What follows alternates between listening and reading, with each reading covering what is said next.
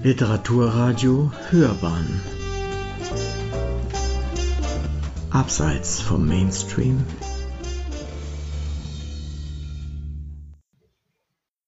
Hallo, wir sind Ranghild und Jan Schweizer und wir haben gemeinsam das Buch Die Magie unserer Sinne geschrieben, aus dem wir Ihnen jetzt abwechselnd vorlesen möchten. Und ich beginne mit der Einführung. Willkommen im Reich der unentdeckten Fähigkeiten. Ein Kaugummi kann Leben retten. Okay, das ist vielleicht ein wenig übertrieben, aber es fühlt sich manchmal fast so an, wenn man einen quälenden Ohrwurm los wird, der morgens aus dem Radio kommt, ins Gehirn gekrochen ist und dort nicht nur stundenlang sein Unwesen, sondern einen auch fast in den Wahnsinn treibt. Der Lemon Tree verschwindet tatsächlich aus dem Kopf, wenn man dagegen ankaut. Das hat eine Studie gezeigt. Ein weich gebettetes Hinterteil wiederum kann eine große Hilfe bei wichtigen Gesprächen sein. Das ist nicht übertrieben. Wer nämlich in einem bequemen Sessel sitzt, zeigt nicht nur mehr Empathie und beurteilt sein Gegenüber positiver, sondern beharrt auch weniger auf seinen Standpunkten. Experten empfehlen Autoherstellern daher sogar, feste Sportsitze durch bequeme zu ersetzen, um Rücksichtslosigkeit und Aggressivität im Straßenverkehr zu reduzieren. Und auch so mancher Familienzwist ließe sich entschärfen, wenn die Beteiligten ihn im Bett oder auf dem Sofa austragen würden. Über die Sinne gibt es so viel Interessantes zu erfahren. Oft kommt man aus dem Staunen gar nicht mehr heraus. Über ihr unglaubliches, unglaubliches Potenzial etwa, das oft völlig unterschätzt in jedem von uns schlummert. Oder über das, was die Forschung immer wieder herausfindet, was neues, wertvolles Wissen bringt und manchmal sogar die Medizin revolutioniert. Und dann gibt es noch Erkenntnisse, die so alltäglich und so überraschend sind, dass auch wir als gestandene Medizinjournalisten die viele Studien lesen, um auf dem neuesten Stand zu sein, immer wieder erstaunt waren. Dass man Kaugummi kauen sollte, wenn man einen Ohrwurm hat, wussten wir nicht. Dass man weniger aggressiv ist, wenn das Hinterteil weich gebettet ist, auch nicht. Genauso wenig hätten wir gedacht, dass Menschen weniger essen, wenn Speisen aromareich und geschmackvoll sind und dass sie dadurch sogar abnehmen können. Uns war auch nicht klar, dass es sich positiv auf die Gesundheit auswirkt, wenn Wände bestimmte Farben haben. Oder dass Kinder besser in der Schule sind, wenn sie gut balancieren können. Von all dem hatten wir wirklich noch nie gehört. Und das ist nur ein kleiner Teil der Überraschungen, die unsere Sinne uns bescheren, wenn wir sie nur lassen. Die meisten Menschen vernachlässigen ihre Sinne allerdings, wir eingeschlossen. Und die Corona-Pandemie trug dazu noch bei. Abstandsregeln und Kontaktbeschränkungen beeinträchtigten unseren Tastsinn, indem sie den Körperkontakt mit anderen auf ein Minimum reduzierten. Die Masken ließen uns nicht nur schle schlechter riechen, auch die Mimik unserer Mitmenschen war hinter ihnen kaum mehr zu erkennen. Wir konnten weder verreisen noch Clubs, Theater, Museen oder Restaurants besuchen. Das abwechslungsreiche Leben und soziale Miteinander war von heute auf morgen und für lange Zeit vorbei. Das Schlimmste liegt nun hoffentlich hinter uns. Und wir wissen es zu schätzen, dass wir unsere Mitmenschen in den Arm nehmen, im Restaurant ein Essen genießen, im Club ein Konzert hören oder eine Kunstausstellung im Museum ansehen können. Dass wir unsere Sinne quasi wieder von der kurzen Leine lassen dürfen. Doch die Pandemie hat bei manchen auch dauerhafte Ängste hinterlassen. Sie können ihre Umwelt nicht mehr unbeschwert erleben, zucken etwa immer noch zurück, wenn sie anderen begegnen oder meiden die Gesellschaft vieler Menschen. Und das Coronavirus hat sogar direkt in die Sinneswahrnehmung eingegriffen, weil es vielen Erkrankten zeitweilig oder sogar dauerhaft den Geruchs- und Geschmackssinn genommen hat. Wir möchten daher mit unserem Buch allen die Freude am Leben und am sozialen Miteinander zurückgeben. Es soll Interesse wecken an anderen Menschen und an allem, was uns umgibt. Es soll aber auch zeigen, wie einfach sich nicht nur riechen und schmecken trainieren lassen, sondern auch die anderen Sinne, und dass das Leben dann wieder richtig Spaß macht. Unsere Sinne sind wie Schätze, die mehr oder weniger verschüttet sind und nur darauf warten, ausgegraben zu werden und uns zu überraschen. Bei dem einen müssen wir vielleicht nur oberflächlich buddeln, bei dem anderen hingegen sehr tief. Sehen Sie unser Buch einfach als eine Art Schaufel, mit deren Hilfe Sie Schatz für Schatz zum Vorschein bringen können. Ich lese nun etwas aus dem Schmecken-Kapitel vor und es geht um Gewürze. Auch Wissenschaftler sagen, dass genussvolles Essen etwas Wesentliches für uns Menschen ist, weil es unsere Lebensfreude und Lebensqualität steigert. Das schließt den gesamten Essprozess mit ein, vom Kochen über das Ambiente, die Atmosphäre bis hin zur Kommunikation und dem Miteinander am Tisch. Und der Geschmack spielt dabei eine sehr große Rolle. Typisch gewürzte und kombinierte Gerichte aus der Kindheit und Familie können Trost spenden und vermitteln Geborgenheit, Sicherheit und Liebe. Darüber hinaus kann es heute in Zeiten von Essen im Überfluss, Übergewicht und Überernährung eine große Hilfe sein, richtig zu schmecken. Wussten Sie zum Beispiel, dass Menschen weniger essen, wenn Speisen aromareich und geschmackvoll sind? Studien zeigen, je mehr und je länger Aromen im Mund frei werden und über den Rachen zur Riechschleimhaut gelangen, desto schneller fühlen wir uns satt und hören auf zu essen. Forscher vermuten auch, dass Zufriedenheit zu Sattheit führt. So stopfen wir von labbrigen und geschmacklosen Speisen mehr in uns hinein, weil sie uns nicht befriedigen. Essen sie quasi immer weiter, weil wir darin nicht finden, wonach wir suchen. Wer aber sein Essen vielfältiger würzt, langsamer isst, gründlicher kaut und Speisen länger im Mund lässt und auf diese Weise so viele Aromastoffe wie möglich retronasal wahrnimmt, der tut damit nicht nur etwas für ein schönes, intensiveres Esserlebnis, sondern auch für seine Figur. Darüber hinaus sättigen feste Speisen, die wir kauen müssen, viel mehr als Flüssigkeiten, die einfach durch den Mund Richtung Magen rauschen. Dass Apfelsaft den Hunger viel weniger reduziert als die entsprechende Menge roher Äpfel, wissen viele sicher aus eigener Erfahrung. Was aber viele nicht wissen, wird der Apfelsaft erwärmt und als Suppe mit einem Löffel gegessen, sodass er länger im Mund verbleibt, nimmt der Hunger genauso ab, als würde man rohe Äpfel verzehren. Essen wir Speisen nämlich langsamer, dann hat unser Geschmackssystem eine größere Chance, Sättigungssignale an Gehirn und Magen-Darm-Trakt zu senden. Und nicht zu vergessen, es schmeckt uns auch einfach besser. Daher lohnt es sich beim Essen nicht nur unserer Zunge die Möglichkeit zu geben, jeden Bissen zu drehen, zu wenden, zu befühlen und zu schmecken, sondern auch ganz bewusst unser retronasales Riechen und unseren Trigeminusnerven einzusetzen und ihr ganzes Können auszureizen. Das kann uns um manches Geschmackserlebnis bescheren, weil wir ohne viel Aufwand auch bekannte Lebensmittel und Speisen ganz neu erleben. Mit dem aktiven Einsatz unserer Sinne holen wir die unbewusst ablaufenden Eindrücke und Reize ins Bewusstsein. Das kann ich durch Fokussierung auf einen bestimmten Geschmack oder einen bestimmten Geruch tun, sagt Christine Brugger im Interview mit dem Standard.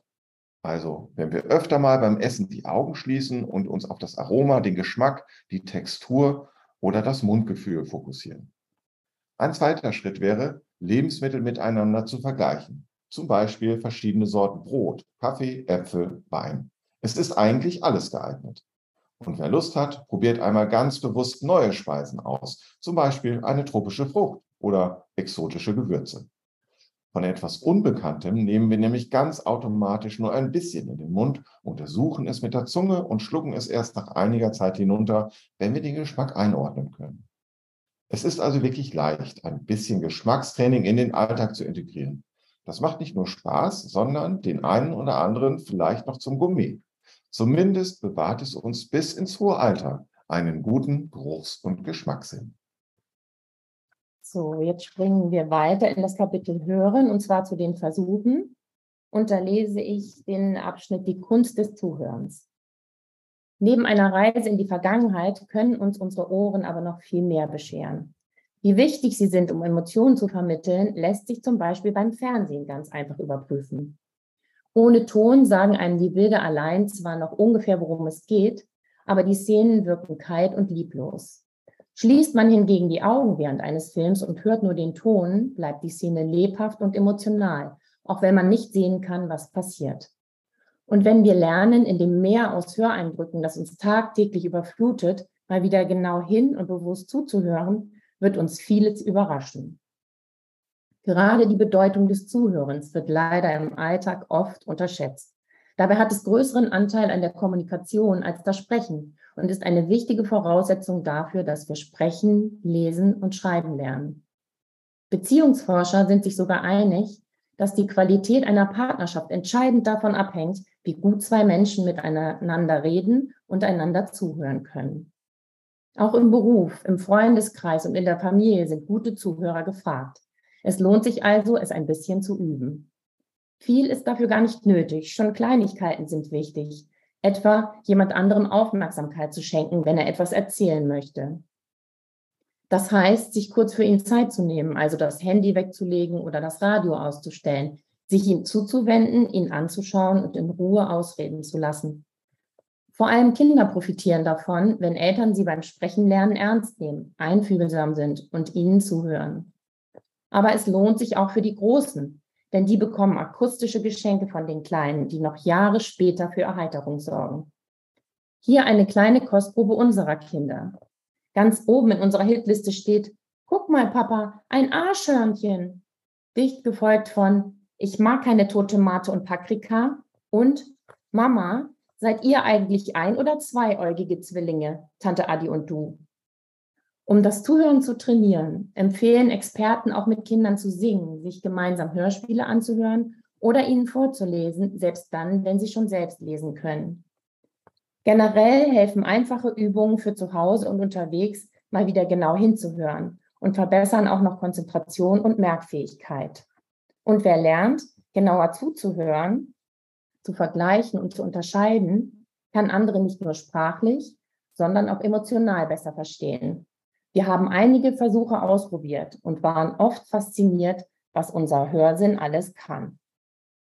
Am meisten Spaß haben uns persönlich die uralten Zungenbrecher gemacht, die wir schon als Kinder geliebt und auch mit unserem Nachwuchs fleißig geübt haben.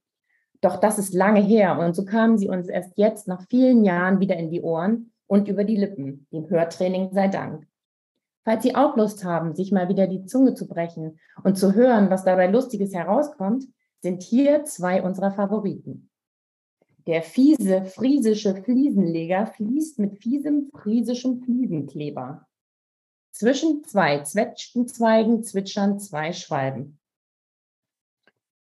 Und solange Sie jetzt Ihre Zunge brechen, können Sie auch noch mal etwas über das Sehen erfahren. Dahin springe ich nämlich jetzt ins Sehen-Kapitel und es geht um das Thema Lächeln. Menschen, deren Gesichtsmuskulatur infolge eines Schlaganfalls oder einer Verletzung des sie versorgenden Nerven gelähmt ist, können keine Mimiken nachahmen. Und daher fällt es ihnen schwer, Emotionen anderer wahrzunehmen und zu teilen. Gleiches gilt wohl für einen intensiven und langjährigen Gebrauch von Schnullern in der frühen Kindheit. Forscher vermuten, dass die dauerlutschenden Kleinen weniger Gesichtsbewegungen ausführen und dadurch auch weniger mimische Reaktionen der anderen zu sehen bekommen. Interessant ist, dass Wahrnehmung und Erkennung von Gesichtsausdrücken anderer davon beeinflusst wird, wie aktiv die Muskulatur des Betrachters ist. So zeigen Studien, dass Probanden, die einen Stift mit den Zähnen halten, was die gleichen Muskeln aktiviert wie bei einem Lächeln, glückliche Ausdrücke in Gesichtern anderer eher erkennen und erinnern können als Versuchsteilnehmer ohne Stift. Und nicht nur das. Der Mimikexperte Eggman, der im Rahmen seiner Forschung über viele Jahre Gesichtsausdrücke mit einem Kollegen selbst geformt, fotografiert und kodiert hat, hat am eigenen Leib erfahren, dass manche Gefühle allein dadurch entstehen, dass man einen bestimmten Gesichtsausdruck aufsetzt. An Tagen, an denen wir stundenlang wütende oder depressive Ausdrücke übten, mussten wir uns eingestehen, dass es uns miserabel ging. Wenn wir auf unseren Gesichtern Glück und Zufriedenheit simulierten, waren wir anschließend tatsächlich bester Laune, sagte er in der Süddeutschen Zeitung und erklärt, wer bestimmte Muskeln im Gesicht aktiviere, rufe damit die gleichen Veränderungen im Nervensystem hervor wie das entsprechende Gefühl. Und die Psychologinnen Tara Kraft und Sarah Pressman von der University of Kansas konnten in einer Studie mit 169 Versuchspersonen zeigen, dass allein das Lächeln bei kurzen Stressauslösern helfen konnte, die Stressreaktion des Körpers zu vermindern, unabhängig davon, ob sich die Probanden tatsächlich glücklich fühlten. Und so raten die Forscherinnen im nächsten Verkehrsstau oder bei einer anderen Art von Stress einfach mal zu versuchen, das Gesicht für einen Moment in einem Lächeln zu halten. Das können nicht nur der Psyche, sondern auch der Herzgesundheit helfen. Natürlich sind selbst nach mehr als 100 Jahren Forschungsarbeit noch viele Fragen zum Lächeln offen, die wissenschaftlich untersucht werden müssen. Aber wir haben uns die Anregungen der Experten schon mal zu Herzen genommen. Lächeln bei schlechter Laune oder Stress jetzt einfach kurz vor uns hin und müssen sagen, es hilft und sieht auch noch gut aus. Wir haben in unserem Buch auch verschiedene Kästen geschrieben, in denen wir einzelne Fragen beantworten. Und da springe ich jetzt äh, in das Kapitel Tasten und äh, lese in den Kasten, warum spüren wir eine landende Mücke auf der Haut, aber nicht unsere Kleidung? An unseren Körperhaaren kommt unbemerkt nicht einmal ein Insekt vorbei, das wir gerade noch mit den Augen erkennen können. Denn verbiegt ist beim Landen auch nur ein einziges dieser Haare, ist unsere Aufmerksamkeit geweckt. Wer das nicht glaubt, kann einfach mal mit einer Pinzette ein Haar an seinem Unterarm vorsichtig bewegen. Das ist im Bereich seiner Verankerung in der Haut von einer Vielzahl von Tastrezeptoren umgeben und die reagieren so sensibel auf das feinste Haarkrümmen, dass wir die Pinzettenbewegung oder die landende Minifliege spüren, ohne dass sie die Haut berühren müssen. Dieses hochempfindliche Warnsystem ist im Hinblick auf die Minifliege vielleicht übertrieben bei einer Stechmücke hingegen schon sehr sinnvoll. Denn die können wir mit seiner Hilfe verscheuchen, noch bevor sie Blut saugt und ein lästiges, juckendes Andenken hinterlässt. Was aber ist mit der Kleidung, die wir jeden Morgen anziehen? Müsste die nicht durch die Berührung der Haare einen Daueralarm auslösen, bis wir sie abends wieder abgelegt haben?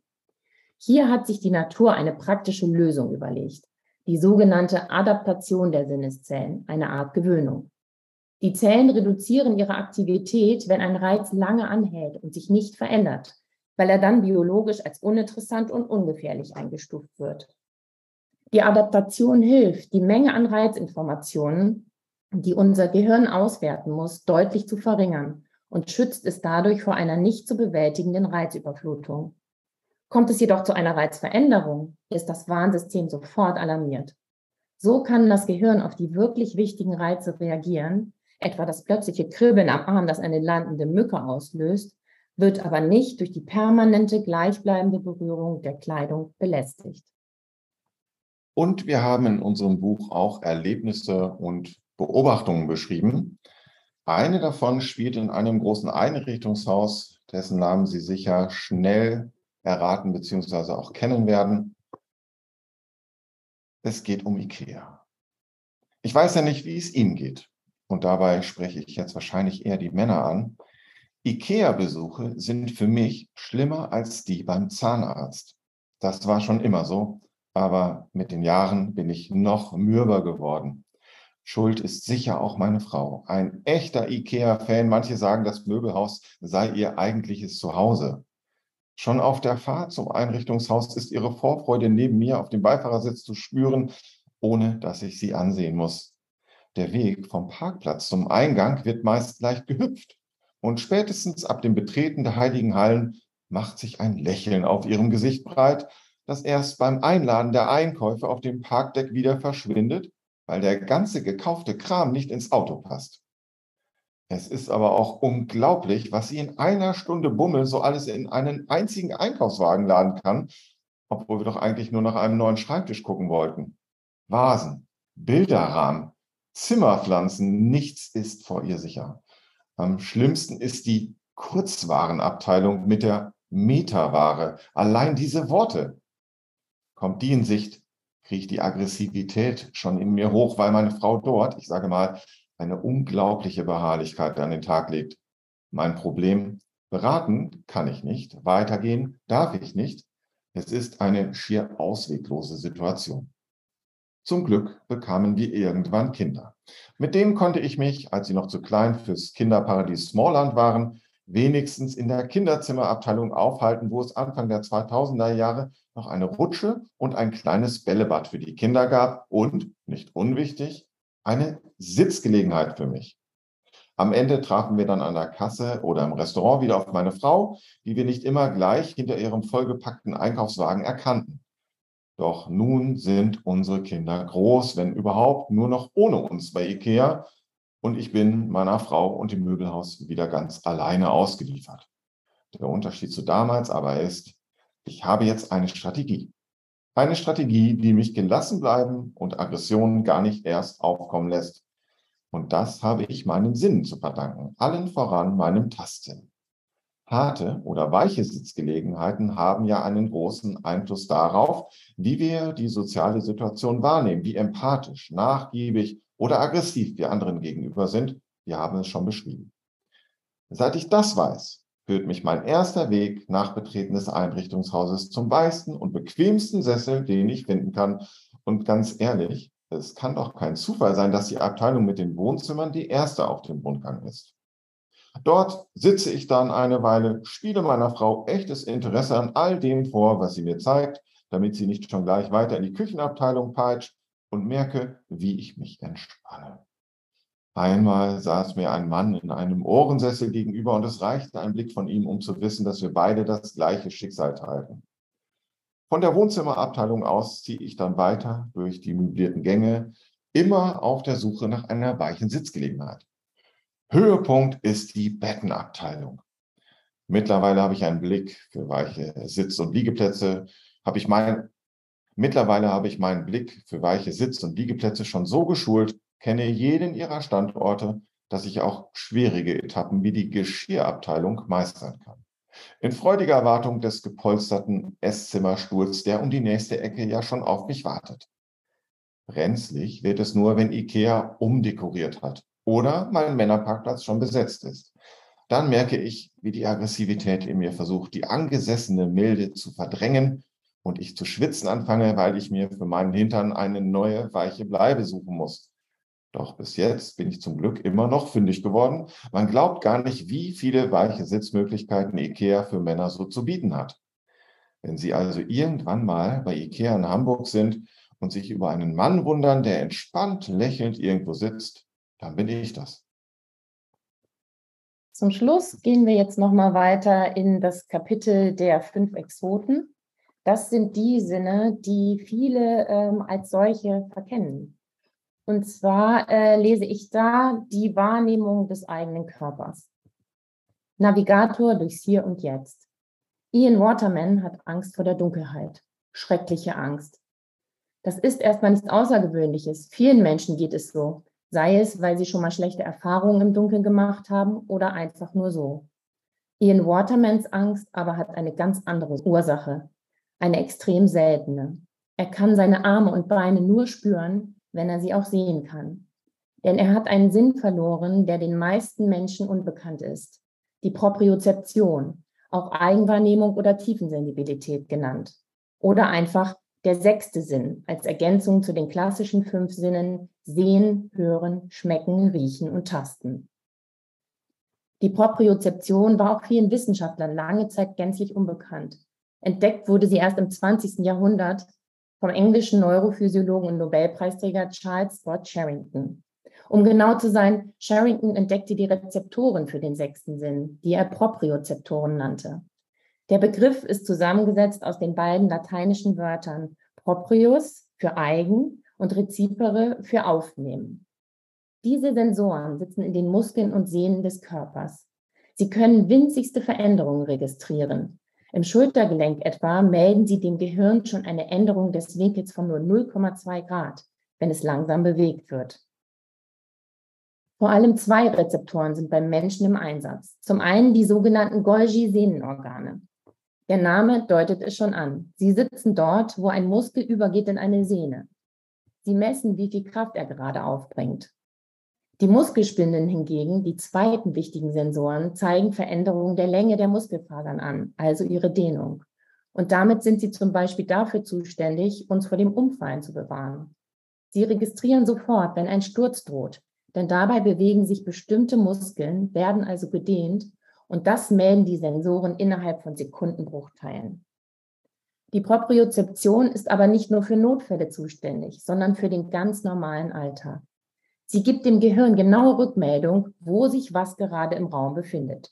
Der rechte Daumen etwa auf einem Smartphone-Bildschirm, der linke Arm anlehnend an eine Wand, beide Beine überkreuzt oder beim Gehen unterschiedlich eingewinkelt.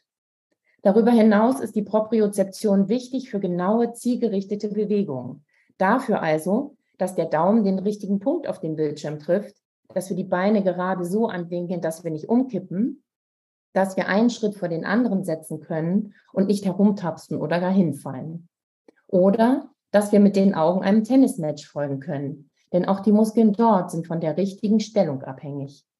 Tennis schauen kann Ian Waterman zwar, vieles aber funktioniert bei ihm nicht. In den 70er Jahren verlor er durch eine Immunreaktion vom Hals abwärts seine Propriozeption. Wenn er seine Finger, Hände, Arme, Beine nicht sieht, weiß er nicht, wo sie sich befinden. Er braucht das Licht, sonst ist er verloren. Nur seine Augen verleihen ihm Kontrolle. Sie sagen ihm, wo sich sein Bein befindet oder seine Hand. Selbst im Liegen muss er sich mühsam orientieren, denn auch seinen Rücken spürt er nicht. Erst ab dem Kopf beginnt das Gefühl wieder. Auf seinen Alltag hat das immense Auswirkungen. Fast alle seiner Bewegungen muss er planen. Er kann nicht spontan ein Glas greifen. Er kann nicht einfach so von einem Stuhl aufstehen und losgehen. Das Glas wird er umstoßen oder gar nicht erst treffen, wenn er die Bewegung nicht zuvor ganz genau durchdacht hat. Und er wird der Länge nach hinschlagen, wenn er sich nicht genau überlegt hat, wie er ein Bein vor das andere setzt, wenn er aufgestanden ist. Die meisten Menschen dürften nichts von der Existenz eines sechsten Sinnes wissen. Doch das Beispiel von Ian Waterman zeigt die im wörtlichen Sinne tragende Rolle der Propriozeption. So. Das war unsere das war Lesung. Unsere Lesung. Vielen Dank fürs Zuhören. Genau, vielen Dank.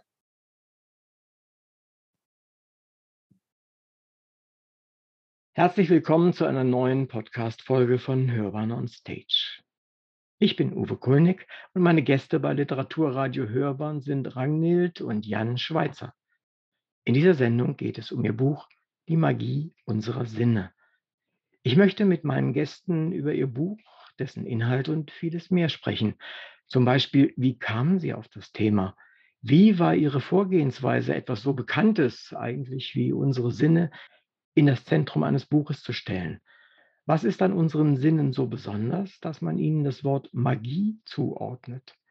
Mich interessieren natürlich auch meine Gäste selbst. Ich bin gespannt, was sie uns erzählen werden und was wir heute lernen können. Herzlich willkommen bei der 85. Ausgabe von Hörbahn on Stage. Ich freue mich sehr, dass Sie beide zu mir in die Sendung gekommen sind. Herzlich willkommen. Hallo. Hallo, wir freuen uns auch. Sie arbeiten ja in Ihrem Buch mit Sinnen, und zwar mit allen möglichen Sinnen, die man beim Menschen kennt. Wir haben einen gigantischen Werkzeugkasten und können damit also letztendlich nur ganz grob umgehen. Und das ist eigentlich schade. Ne? Das ist ja das, was bei Ihnen im, im, Buch auch herauskommt, dass wir mit dem Hammer nicht nur auf den Nagel hauen können, sondern dass wir vielleicht mit dem auch Verschiedenes anderes tun könnten. Und da helfen Sie uns ja bei in dem, mit Ihrem Buch.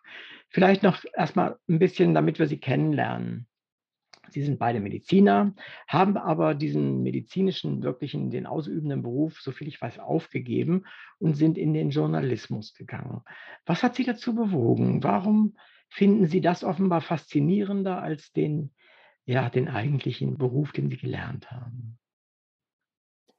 Also zum einen würden wir wahrscheinlich sagen, wir haben den Beruf gar nicht richtig aufgegeben. Wir üben ihn nur anders aus, als man ihn gemeinhin versteht. Denn die medizinische Wissensvermittlung ist ja auch etwas, was ähm, ja äh, vielleicht äh, im besten Falle eines Arztes bedarf. Äh, der kann das halt am besten tun mit seinem Background, den er hat. Ähm, und es ist sehr, sehr wichtig, äh, dass man bestimmte Dinge im medizinischen Bereich möglichst vielen Menschen äh, mitteilt. Also insofern würden wir wahrscheinlich sagen, wir haben den Beruf gar nicht so richtig aufgegeben, aber im klassischen Sinne natürlich schon. Und da gab es natürlich wie immer, gibt es gibt es dafür viele Gründe. Ein Grund dafür ist sicher, dass wenn man Arzt wird, dann spezialisiert man sich ja irgendwann. Ähm, das geht frühestens nach fünf Jahren. Da kann man seinen ersten, kann man einen Facharzt machen für Allgemeinmedizin. Andere Facharztausbildungen dauern ein bisschen länger. Aber dann irgendwann ist man halt ähm, auf sein Gebiet meistens sehr fokussiert, sage ich jetzt mal, und bekommt nebenher gar nicht so sehr viel anderes mit aus der Medizin. Also ein Augenarzt zum Beispiel, ähm, zu dem würde ich jetzt nicht unbedingt gehen, wenn ich Knieschmerzen hätte. Und wenn ich auf der Straße umfalle, ist der wahrscheinlich auch nicht der Richtige. Da müsste das, äh, da, da wäre der richtige Arzt halt ein Anästhesist zum Beispiel. Und im Medizinjournalismus ist es so, dass wir alle Fachgebiete immer wieder streifen, beziehungsweise auch mal richtig tief eintauchen können und uns da auch wirklich mit den jeweiligen Experten austauschen können und immer wieder das Neueste erfahren. Wir haben auch die Möglichkeit, das haben viele Ärzte nicht, uns mit den neuesten Entwicklungen in der Medizin, mit neuen Studien und so weiter beschäftigen zu können. Also insofern ist das ein sehr, sehr vielfältiger Beruf. Ich will überhaupt nicht in Abrede stellen, dass das als Arzt auch sehr vielfältig ist, aber wir haben uns einfach dafür, für, für, für diese Art von Vielfalt entschieden. Ja, und gerade wenn man äh, als Arzt Patienten behandelt, es ist halt sehr ähm, sich Zeit zu nehmen für das Gespräch. Und das ist eben eigentlich ganz, ganz wichtig, dass man Patienten aufklärt, dass man ihnen Wissen vermittelt. Und das kommt leider in der Medizin oft zu kurz. Wahrscheinlich auch, weil es nicht ausreichend vergütet wird, die Praxen voll sind. Und das ist halt das Tolle an unserem Beruf, dass wir also medizinisches Wissen dem Laien verständlich machen können und auf einem, äh, wie mein Mann gerade schon sagte, ganz breiten Feld. Und das ist toll. Das ist, macht uns sehr viel Spaß. Vielleicht ist so das auch der Grund gewesen, warum wir rausgegangen ja. sind aus der Medizin. Wir haben auch gerne als Ärzte gearbeitet. Es ist sicherlich etwas, was ganz anders ist, aber trotzdem äh, Ihre Interessen grundsätzlich ja befriedigt. Sonst hätten Sie ja gar nicht erst angefangen, denke ich mal, mit dem, mit dem Arztstudium. Das genau. ist ja nichts, ja. was man mal so nebenbei macht. Genau. Also das ist ja genau. schon ein ganz schöner Akt, um da überhaupt durchzukommen. Ja. Äh, Frau Schweizer, Sie sind selbstständig, habe ich gelesen, und mhm. schreiben unter anderem für die Zeit und Stern gesund leben und ich weiß nicht für wen noch. Was genau machen Sie da? Wie, wie muss ich mir das vorstellen? Also das äh, ist natürlich für mich als Medizinerin ganz toll, als freie Journalistin zu arbeiten, weil ich natürlich eine Nische abdecke. Also ähm, es ist schon so, dass gerade wissenschaftliche Texte oder medizinische Texte sehr gefragt sind im Journalismus. Und ähm, das ist oft so, dass ich Redaktionen Themen anbiete, dass ich aber auch angefragt werde, weil eben auch viel an medizinischen Themen, Themen äh, bearbeitet werden muss. Und Naturwissenschaftler, glaube ich, das kann mein Mann vielleicht noch mal besser äh, beantworten, doch eher rar sind in den Redaktionen. Also es sind wahrscheinlich doch mehr Geisteswissenschaftler und gerade Mediziner gehen ja nicht so oft aus ihrem medizinischen Arztberuf raus, sage ich mal. Und von daher ist es schon für mich toll, als freie Autorin eben oder Journalistin für mehrere Medien arbeiten zu können und ganz viele tolle Themen auch machen zu können. Das ist schon sehr schön. Herr Schweizer, Sie sind Redakteur der Zeit sogar, ja. im, Ressort, im Ressort Wissen. Das ist ja schon etwas breiter, aber trotzdem machen Sie dort im Wesentlichen den Teil, der sich auf Ihre Spezialisierung oder auf Ihre Arztsein bezieht. Und wie, wie ist das bei Ihnen? Kommt da die Zeit auf Sie zu und sagt, hier, das und das Thema wollen wir machen oder schlagen Sie auch da was vor? Beides. Also wir haben das große Glück bei der Zeit, dass wir ähm, viele Themen selber auch vorschlagen können und auch das gewollt ist, dass wir diese Themen vorschlagen, dass die von uns kommen, weil natürlich wir jeweils dann die Expertise dafür besitzen. Also ich kann als Mediziner natürlich besser beurteilen, ob etwas ein wichtiges Thema ist oder werden könnte, ob eine Studie vielleicht auch wichtig ist, als es ein Sozialwissenschaftler oder so etwas äh, könnte. Also insofern freuen sich die Kollegen natürlich auch über Vorschläge von mir und erwarten das auch, dass ich da was vorschlage. Äh, und dann entwickeln wir diese Themen aber auch ganz oft weiter. Das ist nicht so, dass ich etwas vorschlage und dann sagen, ja, mach mal, sondern dann überlegen wir, wie könnte denn der genaue Zuschnitt dieses Themas sein? Ja, und dann schreibe ich das auf im besten Falle. Das ist aber dann tatsächlich in Bezug auf irgendwas, sagen wir mal, Pathologisches oder Ernährung oder sind da auch so Sachen dabei, sich auseinanderzusetzen, zum Beispiel mit der Gentechnik? Wie muss ich mir das vorstellen? Da ist im Prinzip wirklich alles dabei. Ähm, ich könnte alles machen. Das ist genauso wie, wie bei meiner Frau, die könnte auch sagen, jetzt habe ich hier gerade ein tolles Thema entwickelt, da schlage ich mal der Redaktion X vor, weil die sich für solche Themen immer interessiert. Mhm. Und bei mir ist es auch so. Ich könnte von der Gentechnik bis zu Fußpilz äh, im Prinzip alles machen und vorschlagen. Ähm, wir müssen dann aber natürlich immer gucken, das tut jede Redaktion, passt es bei uns rein? Und mhm. welchen Zuschnitt passt es dann bei uns rein? Das ist, das ist ganz klar. Ja, manche dieser Dinge haben ja auch eine stark gesellschaftliche Komponente, nenne ich es mal. Hm. Äh, wie stark müssen Sie da darauf Rücksicht nehmen oder sind Sie rein fachlich äh, ausgerichtet? Gerade bei der Zeit sind wir sehr stark auf gesellschaftliche Themen ausgerichtet. Also ja. wir haben ja jetzt äh, schon seit einigen Jahren eine gewisse Konkurrenz von anderen Medien, vor allem von den Online-Medien. Und da müssen wir natürlich auch gucken, dass wir uns als Wochenzeitung davon unterscheiden. Aber das haben wir natürlich auch immer schon gehabt, diese Konkurrenz nicht ganz so äh, extrem, wie wir sie jetzt durch die Online-Medien haben, aber wir konnten nie über eine ganz aktuelle Nachricht beschreiben oder die einfach nur beschreiben, tatsächlich eine News beschreiben. Wir mussten immer gucken, dass wir das Thema weiterdrehen, wie wir das nennen. Und das ist dann bei der Zeit halt auch oft der gesellschaftliche Dreh, dass wir gucken, welche Auswirkungen hat das für eine Gesellschaft oder für uns als Gesellschaft. Beispiel, ein Medikament, das extrem teuer ist, wirksam, aber teuer ist. Das, das ist nicht so ganz einfach. Da kann man sagen, dass, äh, da könnte man einfach vermelden, das Medikament ist wirksam, hilft gegen dieses und jenes toll. Aber das reicht eben nicht. Wir würden uns dann eher nochmal angucken, ähm, wie ist das denn, wenn das so teuer ist? Gibt es dann andere Therapien, die nicht mehr eingesetzt werden können? Was machen die Krankenkassen? Was sagen die Patienten selber dazu? Und äh, was sagt vielleicht auch die Politik dazu, dass so ein Medikament in äh, Zukunft vielleicht ganz häufig bezahlt werden muss und Hunderttausende Euro im Jahr kostet? Sie haben vor einigen Jahren schon ein Buch geschrieben, das heißt, fragen Sie weder Arzt noch Apotheker. Darf ich fragen, um was es da ging? Da ging es darum, äh, dass äh, es ganz wichtig ist, dass man weiß, dass vieles in der Medizin einfach auch unnötig geschieht. Und dass es manchmal wirklich das Beste ist, abzuwarten und erstmal zu gucken, äh, bevor man gleich mit einer Therapie beginnt. Und das war was, was ähm, uns schon lange bewegt hat, auch schon in unserer Zeit als Ärzte.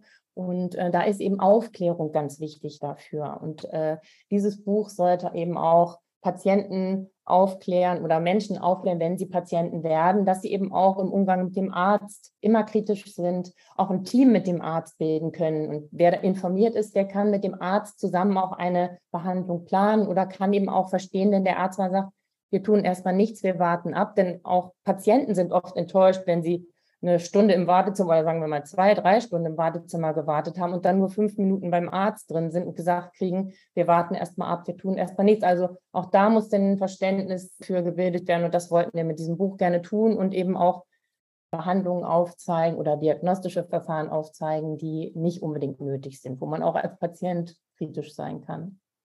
Also quasi dem mündigen Patienten äh, Ganz genau. zu helfen, mündig zu sein. Ja. Genau, das erleichtert ja auch dem Arzt die Arbeit. Also es ging überhaupt nicht darum, Ärzte anzuklagen oder nicht. Also es ging darum, das Beste in der ärztlichen Behandlung oder in der Behandlung der Patienten herauszuholen. Und das kriegt man eben, wenn Arzt und Patient gut zusammenarbeiten. Auch Ärzte sehen viele Dinge kritisch ne, im Gesundheitswesen. Und das sollte einfach helfen, eine bestmögliche Behandlung für jeden zu bekommen nach besten und aktuellen wissenschaftlichen Kriterien evidenzbasiert. Genau. Evidenzbasierte Medizin ist da das Stichwort.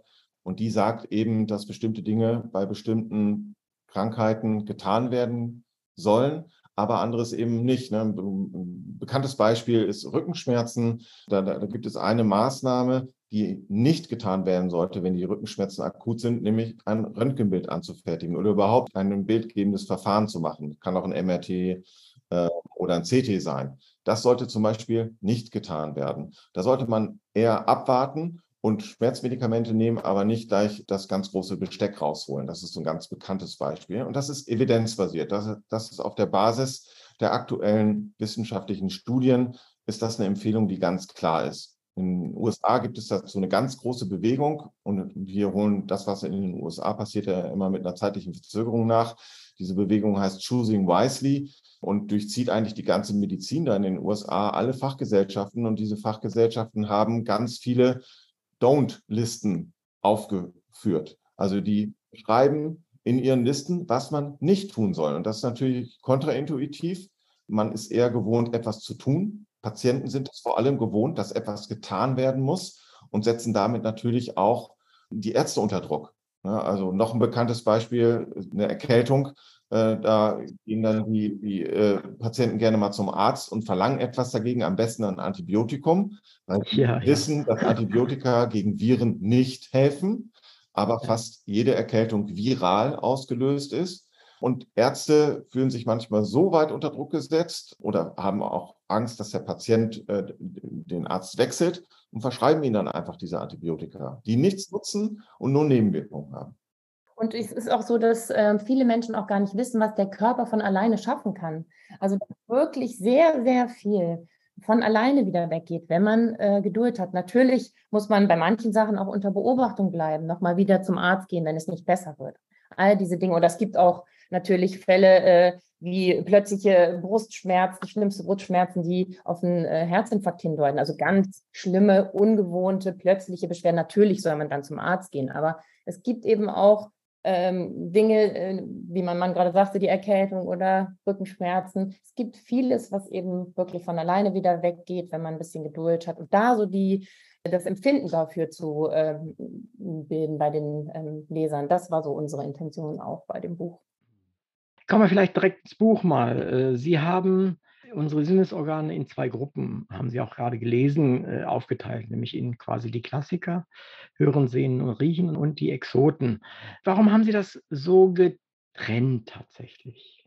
Ja, ich glaube, die Klassiker, das sind halt äh, die Sinnesorgane, äh, die wir so vor Augen haben, ne? die uns ganz bewusst sind, weil wir eben die Augen sehen, die Nase, die Zunge, die Ohren, die Haut. Das ist was, was wir kennen, was wir auch meinen, richtig benutzen zu können. Aber von den Exoten haben wirklich viele noch nicht gehört. Also haben wir ja vorhin vorgelesen, die Propriozeption.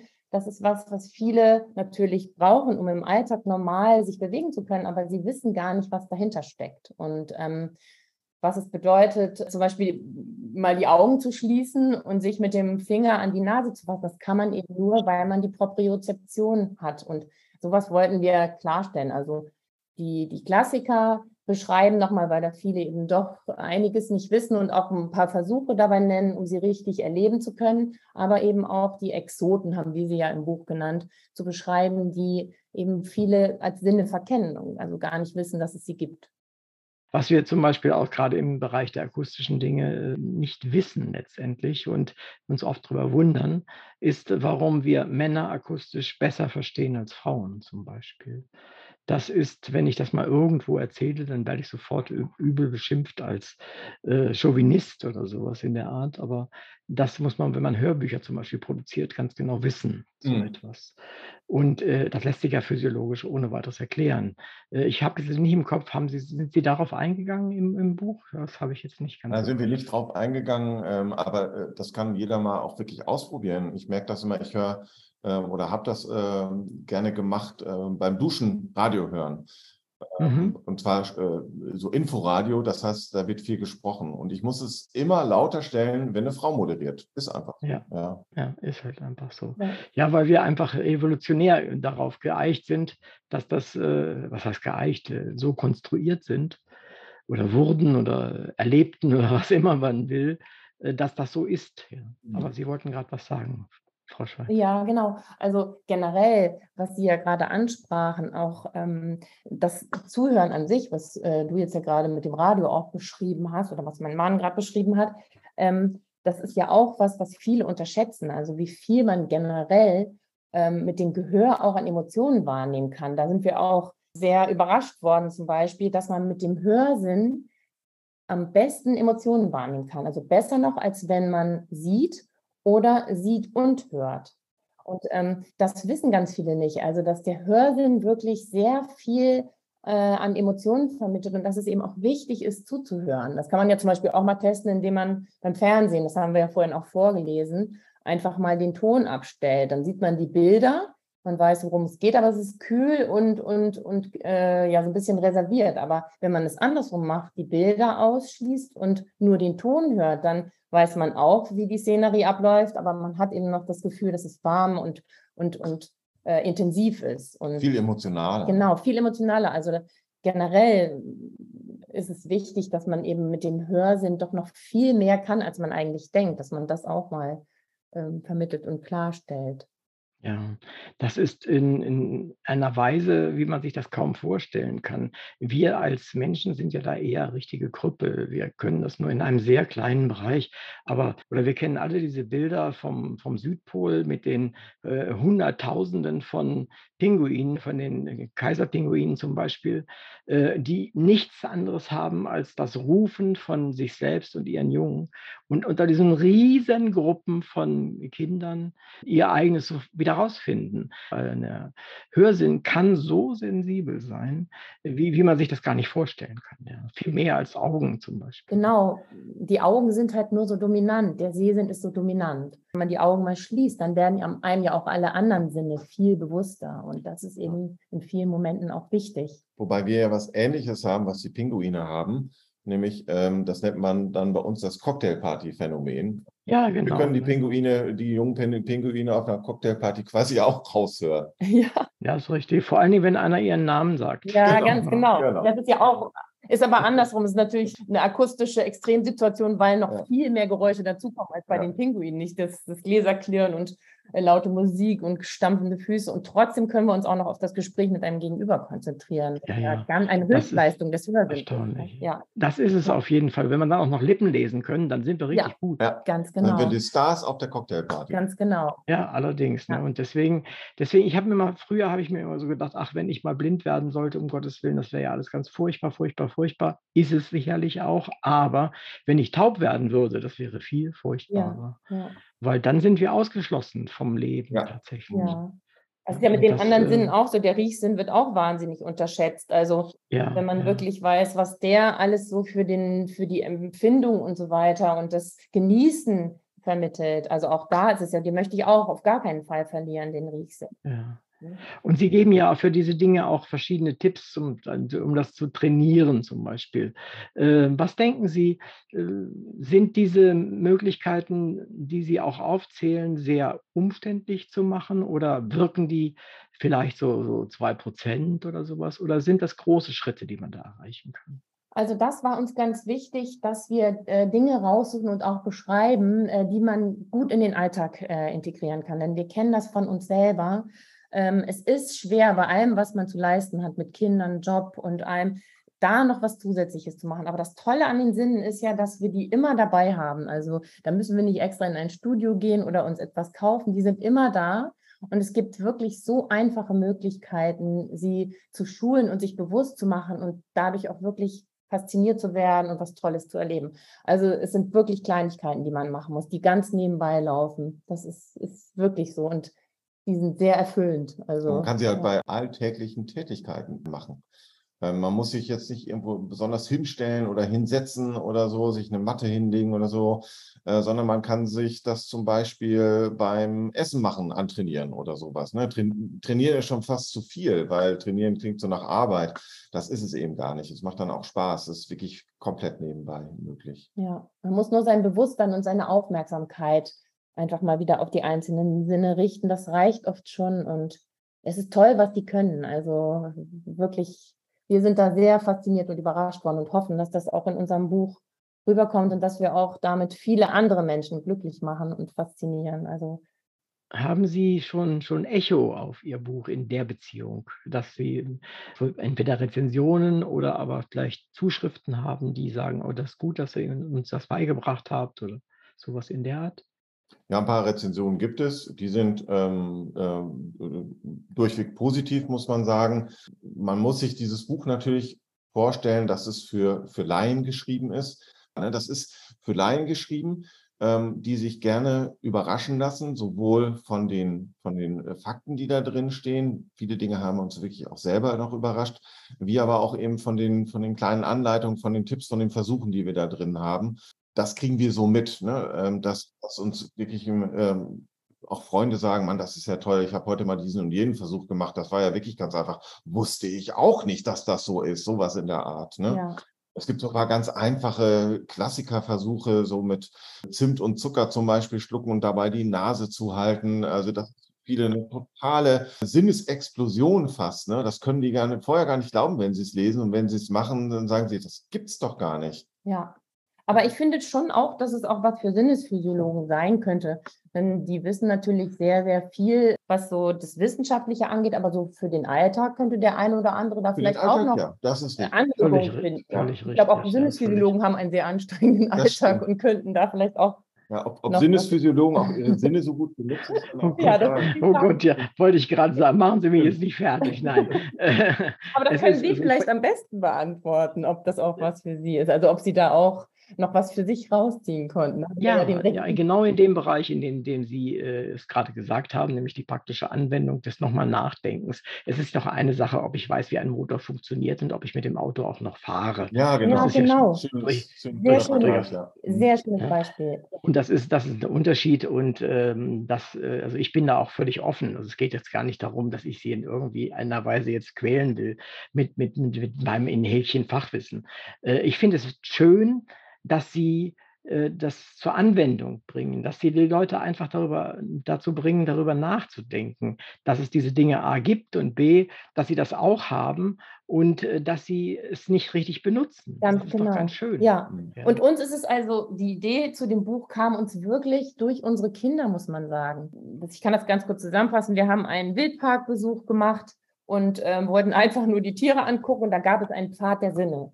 Und auf diesem Pfad der Sinne hat unser damals fünfjähriger Sohn uns so in den Schatten gestellt, äh, als es darum ging, Gerüche zu erkennen oder äh, Dinge zu ertasten. Das war unglaublich. Der konnte fast alles und wir waren unglaublich schlecht. Das hat uns damals wirklich erschüttert im Grunde, aber das lag einfach daran, dass er auch in der, im Kindergarten immer spielerisch Gerüche mit seinen Erzieherinnen geübt hat und viel barfuß da gelaufen ist. Und wir haben unsere Sinne einfach total vernachlässigt.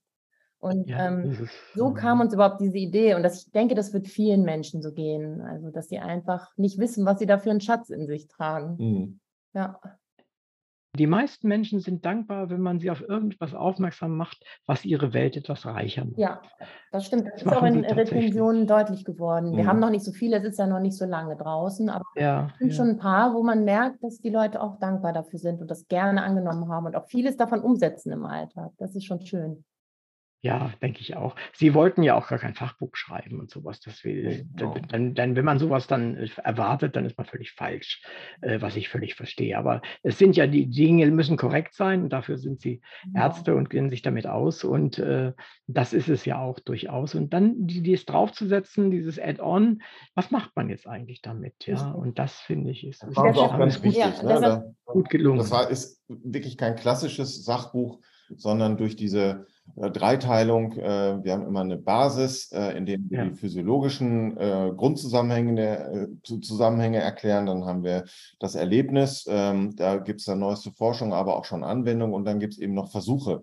Und die, deswegen ist es kein klassisches Sachbuch im eigentlichen Sinne, sondern es ist wirklich ein bisschen mehr als das. Ja, und es war auch ganz wichtig, es so aufzuteilen, dass auch jeder für sich das raussuchen kann, was er möchte. Also man muss es nicht von vorne bis hinten durchlesen, sondern man kann jeden für, Sinn für sich alleine lesen oder man kann auch nur die Versuche lesen oder vielleicht das Mhm. Basiswissen, je nachdem, was jeder so möchte. Und wir haben auch viele Erlebnisberichte drin, aber die sind kursiv gesetzt. Wer sie nicht lesen möchte, kann sie auch rauslassen und kann dann einfach nur äh, den beschreibenden Text lesen. Also es ist wirklich so, dass sich jeder auch rauspicken kann, was er mag. Und ähm, ich glaube, da ist für viele dann auch was dabei.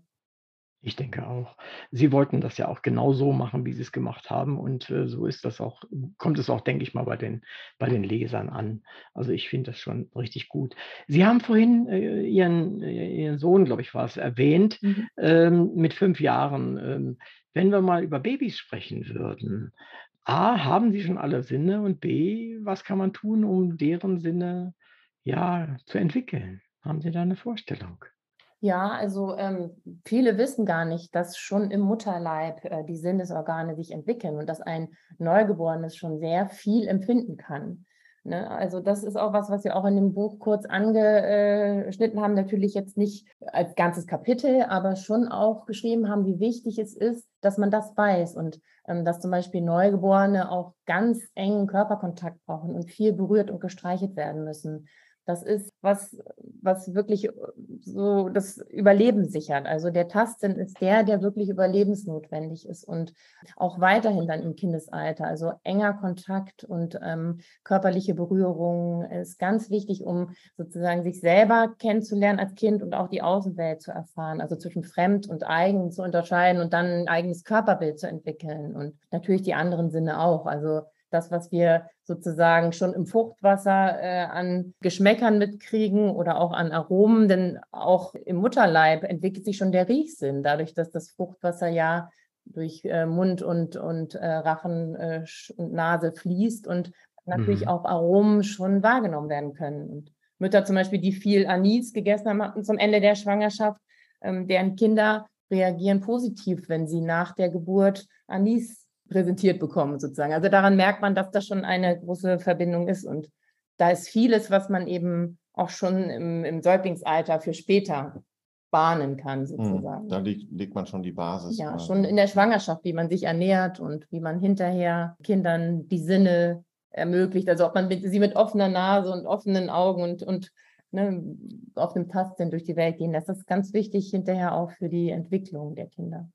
Noch eine Sache vielleicht, die, ähm, die so ein bisschen auch unterschätzt wird. Man kann auch tatsächlich ein bisschen was dafür tun, dass das eigene Kind nicht so stark oder vielleicht sogar gar nicht kurzsichtig wird, nämlich indem man es möglichst viel ins Freie schickt. Ähm, denn die, die, Helligkeit sorgt dafür, dass die äh, Kinder ähm, nicht kurzsichtig werden oder eben nicht so stark kurzsichtig werden. Das ist natürlich auch eine Anlagesache.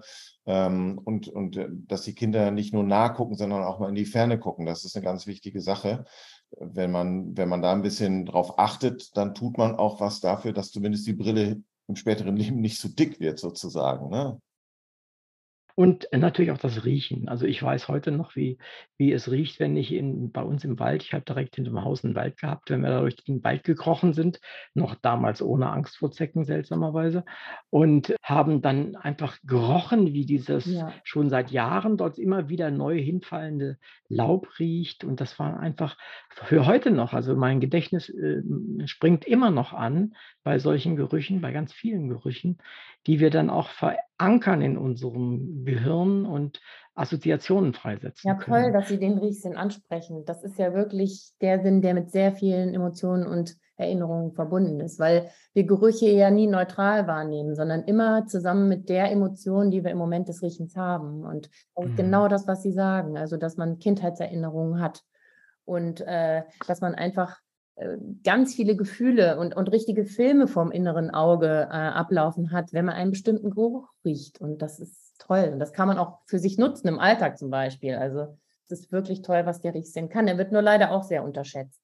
Also ja, extrem. Ne? Zumal, also wenn, wenn man das mal so mitbekommt, es gibt ja Untersuchungen, die Sie sicherlich auch kennen, äh, wo man guckt, auf welche, welche Partner reagieren wir ja. denn wie, ohne dass wir überhaupt bewusst wahrnehmen, dass wir da was dran riechen an den Menschen. Ja. ja, ganz genau, weil die Nase sucht den Partner mit aus. Das ist auf jeden Fall so, weil wir ja alle einen ganz individuellen Körperduft haben und der gibt uns äh, gibt unserer Nase oder unserem Riechsinn ganz viele Informationen auch über unsere genetische Ausstattung preis die natürlich wichtig dafür ist, wenn man es von der Evolution her betrachtet, gesunde Nachkommen zu kriegen. Und das ist heutzutage immer noch so, es ist uns nur nicht bewusst, aber wir suchen uns den Partner auch mit der Nase aus. Da haben Sie vollkommen recht.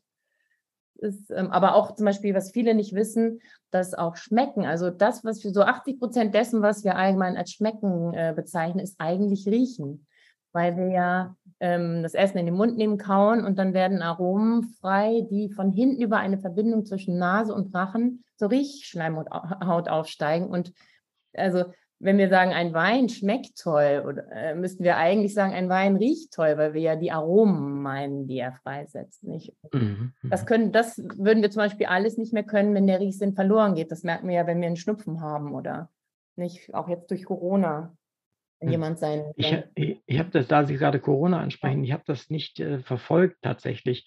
Aber sind das neuronale Ausfälle, die dort äh, das verursachen oder ist das tatsächlich auf Sensorenebene? Ja, auch die, also die Riechzellen werden äh, von dem Coronavirus befallen und zerstört.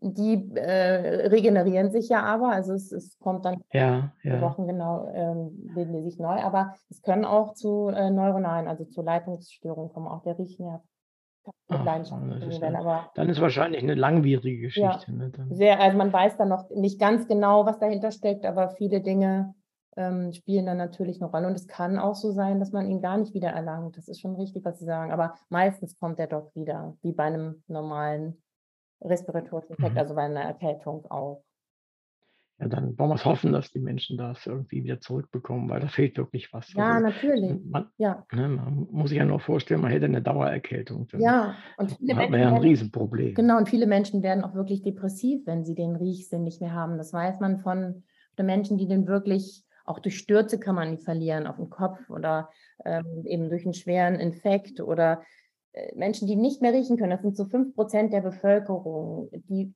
wirklich können ihren Partner nicht mehr richtig riechen, die können Emotionen nicht mehr richtig wahrnehmen, die schmecken es nicht mehr. Also schmecken schon die Grundgeschmacksarten, ja, aber die nehmen die vielen Aromen nicht mehr wahr. Und da geht viel an Lebensqualität verloren, an Freude und sozialem Miteinander.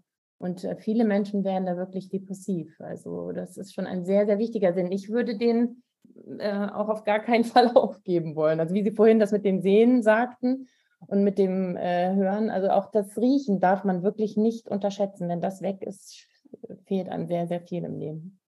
Was mir immer schon einfällt zu den Sinnen, die Sie da so, wie ich finde, sehr gut behandelt haben, ist die Begründung zum Beispiel, warum wir bestimmte Dinge mögen. Also es ist ja so, dass wir, äh, ich fragte, ich, früher habe ich mich gefragt, warum ist eigentlich süß süß? Mit anderen Worten, Sie beschreiben das ja auch durchaus in Ihrem Buch, äh, dass es da verschiedene Rezeptoren gibt und die machen dann süß, bitter, salzig und so weiter. Aber warum ist süß süß bei uns im Gehirn äh, ja konnotiert? Haben Sie das ich glaube, das haben Sie im Buch, glaube ich, nicht behandelt. Ähm, wäre das vielleicht mal was für ein ein weiteres Buch, aber, hm, haben Sie es absichtlich rausgelassen, diese diese evolutionäre Basis sozusagen des Sinns? Ja, evolutionäre Basis, ähm, also sagen wir so, evolutionäre Basis äh, haben wir insofern beschrieben, als dass süß natürlich ein ganz wichtiger Geschmack für den Menschen war ähm, weil süß bedeutete viele Kalorien und es war früher nicht unbedingt möglich, dass ähm, äh, jede, jeden Tag was gegessen wurde. Deswegen war es immer ein großes Fest quasi für die Menschen damals, für unsere Vorfahren. Wenn sie etwas Süßes mit vielen Kalorien fanden, dann waren sie erstmal für eine gewisse Zeit mit Kalorien und damit auch Energie versorgt. Also ist der Süßsinn ähm, ein sehr wichtiger Sinn, das ist ganz klar.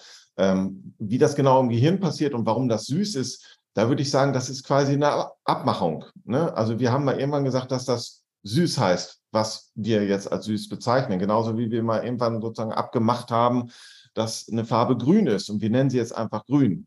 Ähm, das kann bei jedem so ein bisschen anders aussehen, aber äh, im Gehirn wird das so verschaltet. Also es kommt dann irgendwie ins Gehirn an und es gibt bestimmte Zentren, die da einen Eindruck draus machen. Und dieser Eindruck, das ist dann die Abmachung, ähm, die nennen wir dann grün oder süß. Ja, ich meine auch jetzt gar nicht die Benennung, mhm. sondern ja. ich meine tatsächlich, warum wir so wild auf süß sind. Ja, das, ja, ist, das, das, genau. das, das ist ja. äh, genau das. Aber, ne? Aber es gibt ähm, auch noch die anderen Geschmacksarten, die dann wieder einen anderen äh, Aufgabe haben. Bitter ist halt äh, oder war früher fast ebenso wichtig, weil die dieser Geschmack äh, vor giftigen Dingen gewarnt hat.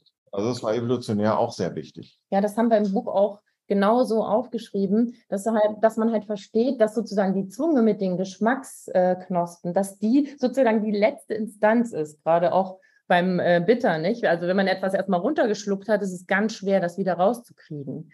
Und deshalb ist es eben so wichtig, dass die Zunge bitter und schmecken und uns warnen kann. Und ähm, Genauso ist es auch bei süß, salzig. Wir brauchen ähm, Kohlenhydrate, wir brauchen Salze, um am Leben zu bleiben. Und deshalb ist es wichtig, dass wir die auch spüren können in der Nahrung. Heute natürlich nicht mehr, weil wir in den Supermarkt fahren und es ist alles abgepackt und wir brauchen es nur zu kaufen. Aber unsere Vorfahren, bei denen war wirklich das Überleben davon abhängig, diese Dinge schmecken zu können. Und ähm, genauso auch Umami, Proteine zu erkennen. Nicht? Also auch sehr äh, energiereich. Ja, ne? und das ist, ist wirklich eben noch aus der Evolution äh, zu sehen. Das war ganz, ganz wichtig, um am Leben zu bleiben. Und deshalb schmeckt uns heute auch, auch in Zeiten von äh, Lebensmitteln, die äh, immer verfügbar sind, schmeckt uns aber trotzdem immer noch das am besten, was süß ist und viele Kalorien hat. Und, und ähm, da können wir auch schwer von abkommen. Das ist einfach noch in unseren Genen mhm. verankert. Und äh, und beim Bitter, das kann man auch noch erzählen, da hat die Evolution ja quasi auch dafür gesorgt, dass nicht nur wir selber gewarnt werden, sondern dass wir mit dem Geschmack auch andere warnen. Denn es gibt ja diesen typischen Ausdruck, wenn man was Bitteres, ganz Bitteres isst, diese, diese Mimik. Äh, das ist für andere ein eindeutiges Zeichen für, lass die Finger davon, ist es nicht. Ja, facialer Reflex heißt, ja. das, heißt das, genau. Das ist ein ganz typischer Gesichtsausdruck. Ja. Und der warnt Den die versteht anderen. jeder. Richtig, ja. ja versteht jeder auf, äh, auf, auf jedem Ort auf der ganzen Welt. Ja. Das ist so ein bisschen wie mit dem Lächeln. Ne? Ja. Ähm, ich denke mal, dass, das, also ich finde das immer ganz schön, das vermitteln Sie auch hier und da wirklich ganz gut, äh, dass man ein bisschen weiterdenkt. Also nicht nur allein, wie, wie kann ich jetzt besser riechen, wie kann ich besser schmecken oder bei welchen Situationen, sondern einfach, was macht das mit mir als Mensch, dass ich in den und den Situationen bin. Das finde ich immer sehr interessant. Ja. Und äh, diese Universalität des Gesichtsausdrucks, äh, das ist auch tief genetisch in uns drin das funktioniert ganz gut, weil letztendlich äh, muss ja im Wesentlichen in der, in der Aufzucht der Jungen das, äh, die, diejenigen, von denen es lernt, äh, müssen das ja deutlich zeigen, weil wir hatten ja nicht immer die Sprache. Richtig. Und deswegen ist das so tief, tief in unseren Genen letztendlich drin. Und auch das denke ich mal, da muss man ab und zu mal drüber nachdenken, dass das so ist, Ja. weil dann erklärt sich so manches äh, in unserer Welt. Genau, und die Mimik, was uns da überrascht hat, ist, dass die nicht nur nach außen wirkt, sondern dass die auch nach innen wirkt. Wir haben das ja vorhin vorgelesen. Also dieses, das eigene Gesicht mal kurz im Lächeln zu halten, wenn man im Stress ist, das ähm, ist wirklich hilfreich. Also das ist eben so, wenn wir die, das äh, Lächeln machen, dass äh, gleiche Zentren im Gehirn äh, aktiv werden, die auch beim Gefühl des Glücklichseins aktiv sind. Und so können wir wirklich auch durch eine ganz einfache Mimik, die wir machen, Stress ähm, verhindern oder ähm, verringern. Und wir machen das jetzt oft in unserem Alltag. Und das, also bei uns funktioniert es wirklich. Und das ist so eine Kleinigkeit, wenn man das weiß und einfach mal für sich nutzt, kann man da sehr viel Hilfe kriegen. Und das ist toll. Also das wussten wir Mhm. zum Beispiel auch nicht, dass Mimik auch nach innen wirkt. Ja, wenn Sie mal neben uns im Stau stehen, dann Ja. sehen Sie uns vielleicht lächeln. Wir sind die, die lächeln, genau. Aber jetzt nicht zu einer grinsenden Grimasse das Ja. Gesicht, sondern wirklich kurz mal vor sich hin lächeln. Also uns hilft es ja. Es war eine tolle Sache, die wir da auch erfahren haben durch, der, Ja, durch wir haben die Recherche. sehr viel selber gelernt Ja. auch, das muss man Ja. sagen. Ja. Ja, und das zu vermitteln ist doch toll. Ja, Ja, das absolut. Absolut. Macht Freude und für andere macht es Spaß, das zu lesen. Und äh, selbst wenn man das eine oder andere weiß, man erfährt auf jeden Fall Neues und kann damit äh, auch wirklich für sich selbst was anfangen. Und es ist ja nicht trivial, dass ich sage, wenn ich anfange zu lächeln, dass ich dann gute Laune kriege. oder so. Das ist, finde ich, überhaupt nicht Nee, trivial. überhaupt nicht. Ja. Äh, Mhm. es sind so und so viele Muskeln, die das bewegen, die, die, die dann den, den Mund entsprechend bewegen. Und es ist evolutionär ja sowieso etwas seltsam, dass wir die Zähne zeigen, Genau. äh, was ja eigentlich was, das genau das Gegenteil bedeutet Ja. Mhm. von, von freundlich und äh, lieb und nett sein. Ja, Äh, und trotzdem genau diese Geste dann umgebaut ist sozusagen in etwas, was, hey, ich bin harmlos, ich will, will nichts Böses von dir und lächel doch zurück, so Ja. ungefähr. Und das ist ja fast reflexartig. genau, ne? das ist Also- reflexartig. Da haben Sie vollkommen recht. Also man sieht das auch bei Kindern. Die machen das ja noch viel mehr äh, als wir. Aber auch wir Erwachsenen machen das noch. Einfach weil wir, wenn wir das spontan nachahmen, das Empfinden des anderen merken können. Und dann wissen wir, oh, Freund oder Feind, wie Sie es gerade sagten. Also es ist wirklich so, indem wir das spontan, ohne dass wir es bewusst machen, nachahmen, fühlen wir, was der andere fühlt und wissen, müssen wir fliehen oder können wir hingehen und sagen, Ganz Hallo. genau. Ja. Mhm. also Ganz genau. das ist schon toll, was die Das Mimik auch vermittelt. So ja. wichtig, dass man das bei kleinen Kindern, die haben ja einen Lächelreflex. Wenn man ganz kleine Kinder, Säuglinge anlächelt, lächeln die zurück. Das ist reflexartig. Das machen die nicht bewusst. Die Mhm. sehen nicht, oh, mein Papa lächelt mich an oder meine Tante Ulla oder sowas, sondern das ist ein Reflex. Die Ja. lächeln zurück. Und das äh, ist natürlich wichtig für, für, für diese kleinen ungeschützten Säuglinge. Durch dieses Zurücklächeln äh, provozieren sie sozusagen bei, bei dem Gegenüber Wohlwollen. Ja, also das, das, Mhm. das wird als süß wahrgenommen und Ja. dadurch sind sie sicherer. Oh, da haben wir auch noch was Schönes äh, gelernt, wenn Sie, wenn Sie die Zeit haben. Ja, natürlich. Also auch ähm, äh, Herrchen, Frauchen und Hund äh, kommunizieren ja sehr über die Mimik. Also der Ja. typische Hundeblick, den, äh, das haben wir jetzt auch gelernt, den haben zum Beispiel Wölfe nicht, weil ihnen ein Muskel fehlt, der Ja, die ja. Augenbraue hebt. Das ist wirklich äh, in einer Studie nachgewiesen. Das war wohl so, dass ähm, als Wölfe sozialisiert wurden, haben sich unsere Vorfahren die rausgesucht, die eben diesen Hundeblick hatten. Und weil sie den so schön fanden, haben sie den einfach bevorzugt. Und so ist das dann immer weitergekommen, weil er eben einen evolutionären äh, Sinn hatte sozusagen. Und deshalb können diese Hunde, die wir heute haben, alle die Augenbraue heben. Und das Tolle ist, manche können es mehr, manche weniger. Und die im Tierheim, die das sehr viel einsetzen, also sehr gut den Hundeblick können, die werden häufiger mitgenommen als die, die es nicht können. Und das ist schon auch Wahnsinn, was die Mimik da auch zwischen zwei Spezies sozusagen Ja. vermittelt. Ja. Da haben sie mir wirklich etwas beigebracht. Das kannte ich tatsächlich nicht.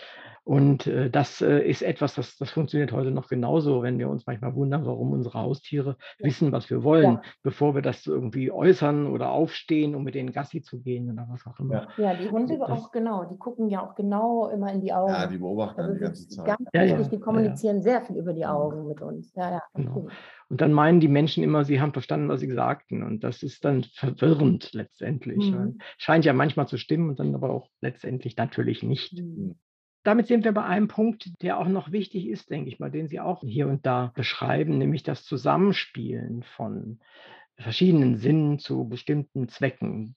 Zum Beispiel, wie Sie haben gesagt, äh, ein Baby äh, lächelt reflexartig zurück, wenn Papa und Mama äh, lächelt. So. Ähm, dabei übt es ja gleichzeitig über seine Propriozeptoren zum Beispiel, ob, es, ob sein Lächeln auch ein Lächeln ist, weil das sieht es dann wiederum an demjenigen, den es betrachtet. Und dieses müssen wir auch trainieren. Ich glaube, das Trainingsprogramm ist so ein Regelkreis in verschiedenster Hinsicht. Ja. Und das ist etwas, das ist uns selbst überhaupt nicht bewusst, wie wir uns dann mit an einem anderen Menschen trainieren mit unserem Sinn. Ja, dafür brauchen wir natürlich die anderen. Das ist ganz wichtig. Also sobald mhm. wir auf die Welt kommen äh, als Neugeborene, es fängt an mit dem Berührtwerden, es fängt an äh, mit dem Ernährtwerden. Also alles, alles, was wir lernen, lernen wir ja über unsere Sinne. Und die Sinne ermöglichen uns eben, uns in unserer Umwelt und mit unseren Mitmenschen zurechtzufinden und die Umwelt wahrzunehmen, aber auch uns selber wahrzunehmen, wie Sie es gerade sagten. Und schon im Mutterleib ist es ja so, dass ähm, durch den Tastsinn der Fötus, indem er den, die Wand der Gebärmutter berührt und sich selber berührt, er nuckelt ja am Daumen oder fasst mhm. selber an, zwischen fremd und eigen unterscheiden kann. Da geht es schon los. Und das geht natürlich dann, wenn er auf der Welt ist, noch viel weiter. Deshalb ist es eben wichtig, ähm, Kinder auch viel zu berühren ganz unabhängig davon, der Tastsinn ist im, im, gesamten Leben wichtig. Da können wir jetzt gar nicht so genau drauf eingehen, aber auch eben gerade am Anfang und genauso auch die anderen Sinne. Also wie Sie gerade sagten, die Mimik, das angeguckt werden, das wir lernen ja als äh, neugeborene Säuglinge, Kinder und auch als Erwachsene immer noch dazu. Also das ist halt das Tolle. Ich fragte mich manchmal, kann es sein, dass wir im Laufe der, wir als Menschen im Laufe der Evolution den einen oder anderen Sinn so vergessen haben, dass wir ihn verloren haben? Haben Sie da eine, auch nur eine Idee? Oder? Ich weiß jetzt nicht genau, ob wir mal irgendwann zum Beispiel UV-Strahlung wahrnehmen konnten. Ich glaube nicht. Das hat nicht so eine große Rolle gespielt. Aber wir sind ja eher als Allrounder gut als als Spezialisten. Mhm. Wir können bestimmte Dinge schon ziemlich gut. Wir können ziemlich gut sehen, wir können ziemlich gut hören, aber es gibt immer wieder Spezies, also Tiere, die das besser können als wir. Aber wir können alles immer ziemlich gut. Und das macht uns eben zu Lebewesen, die ziemlich gut zurechtkommen, wie man sieht, weil wir uns ja ziemlich ausgebreitet haben auf der Erde. Wobei man aber auch sagen muss, es gibt halt schon Sinne, und das beschreiben wir ja auch, die sind jetzt nicht verloren gegangen, aber die sind fast verschüttet gegangen. Ähm, die haben wir aber noch zur Verfügung. Ne? Also das Hören, Sehen, also all, all diese großen Sinne benutzen wir gar nicht mehr richtig. Ne, das, da könnten wir eigentlich viel, viel mehr mit anfangen, als wir es tun. Ne, das, das ist ja auch das, was, oder der Grund, warum wir das Buch auch geschrieben haben, dass wir diesen Schatz, den wir da zur Verfügung haben, gar nicht so richtig einsetzen. Das liegt natürlich auch daran, dass unsere Vorfahren noch durch den Urwald laufen mussten und ihren Weg finden mussten und mit, dafür alle Sinne so nutzen mussten. Und wir, wir schalten heute das Navi ein und kommen sofort ans Ziel. Oder eben auch mit Lebensmitteln, wie wir es schon besprochen haben. Wir gehen in den Supermarkt und kaufen sie abgepackt. Unsere Vorfahren mussten aber noch ganz genau prüfen, ob sie das, was sie da gefunden haben, auch wirklich genießen, also fressen können oder essen können. Und Natürlich nimmt uns die Technik vieles ab heute, aber es ist das wollen wir auch gar nicht in Abrede stellen. Da sind ja auch tolle Sachen dabei, die unser Leben erleichtern. Aber zusätzlich zu dieser Erleichterung können wir trotzdem unsere Sinne, die ja immer noch da sind, wieder mehr an die Oberfläche holen, sozusagen. Also ausgraben, wie mein Mann ja gerade schon sagte. Und das ist toll, was man da zutage bringt, wirklich. Und der, der eine muss vielleicht mehr buddeln, der andere nicht so sehr, aber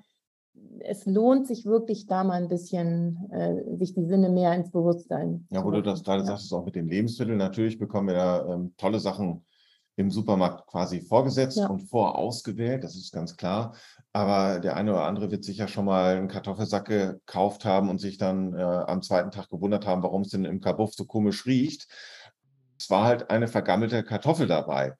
Ähm, und wenn wir dann einkaufen gehen, dann greifen wir uns diesen Sack und mehr machen wir ja eigentlich gar nicht. Aber wir könnten doch eigentlich mal einmal dran riechen. Ja. Dann würden wir nämlich diese Kartoffel, die da schon vielleicht äh, seit, seit dem Trans Transport so ein bisschen vor sich hingammelt, die würden wir riechen. Wir würden diesen Sack nicht kaufen wahrscheinlich, ja. wenn wir das öfter machen würden. Ne? Also das muss man auch ein bisschen üben.